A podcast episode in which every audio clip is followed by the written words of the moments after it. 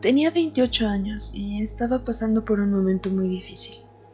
Después de más de cuatro años de estar en una relación seria con una persona que fue particularmente importante para mí, las cosas no pudieron funcionar por más tiempo.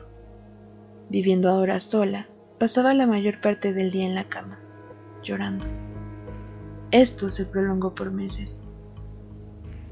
Durante este tiempo comenzaron a suceder cosas extrañas en mi departamento.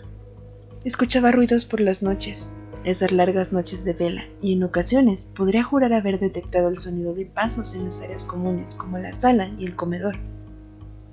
Más allá de mis propios fantasmas, los que vivían en mi mente y eran producto de mis recuerdos, sentía que no estaba del todo sola. Eso que muchas personas dicen experimentar, de sentirse observada y vigilada, a pesar de que en teoría no hay nadie. Fuese como fuese, mi tristeza y pesar eran tan grandes que, a pesar de notar estos fenómenos, les prestaba casi nula atención. El dolor que yo tenía dentro de mí era superior a cualquier miedo que esto pudiese generar. Entre mis primeros progresos fue el comenzar una búsqueda de empleo, ya que, como consecuencia de mi depresión, había perdido el que tenía. No me tomó mucho tiempo encontrar algo que me permitiera solventar mis gastos más básicos, por lo que mi rutina comenzó a cambiar ligeramente. Ahora me levantaba de la cama para ir a trabajar y solo regresaba a esta una vez que volvía del trabajo. Lo que no sufrió cambios fue que siempre al volver a la soledad de mi departamento me invadía una tristeza infinita, una melancolía de todo aquello que pudo, pero no logró ser. Eso me partía el alma e inexorablemente acababa volviendo a la cama a llorar y hundirme en mi tristeza.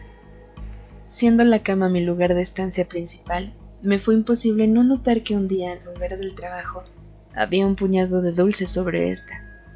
Esto era muy inquietante, pues yo vivía sola y no había modo alguno de que alguien tuviera acceso a mi departamento, no al menos de una forma legal o normal. Llamé a la persona de seguridad del edificio, quien revisó mi hogar de arriba abajo y no encontró a nadie. Después de eso yo revisé rincón por rincón, pero no había señal de que alguien hubiese entrado. Esa noche no dormí debido a esto, y que igualmente no dormía bien por mi tristeza. Los siguientes días se volvieron más difíciles. El día inmediato siguiente a que aparecieran los dulces, me topé con algo nuevo en la cama una vez que volví del trabajo. En esta ocasión habían dejado una flor hecha con papel. Inquieta, revisé de nuevo el departamento y no encontré nada. Comencé a contemplar otro escenario, que había alguien que tenía llave de mi casa y que entraba a placer, lo cual me ponía de un nerviosismo extremo. Lo primero que hice el siguiente día fue pedir que cambiaran las chapas, previniendo que cualquiera con una llave pudiese usarla nuevamente. No fui a trabajar ese día, y una vez que todo quedó resuelto, decidí tomar un baño largo para relajarme. Al entrar en mi habitación, sobre la cama había una flor, una rosa, pero ahora era una flor verdadera. Comprendí, o comencé a contemplar, que no se trataba de algo normal, sino que había algo en el departamento que no era humano y que por alguna razón me dejaba regalos. Comencé a lanzar insultos y groserías diciéndole a lo que estuviese ahí que se largara, que no lo quería en mi casa, siguiendo esa vieja idea de que con insultos los espíritus se alejan. Al siguiente día fui a trabajar y la verdad es que no quería volver a casa. Sin remedio, tuve que hacerlo y volver. Sobre la cama había un pedazo de papel con una cara triste dibujada en él. Esto me alteró muchísimo y me puse a llorar de la desesperación.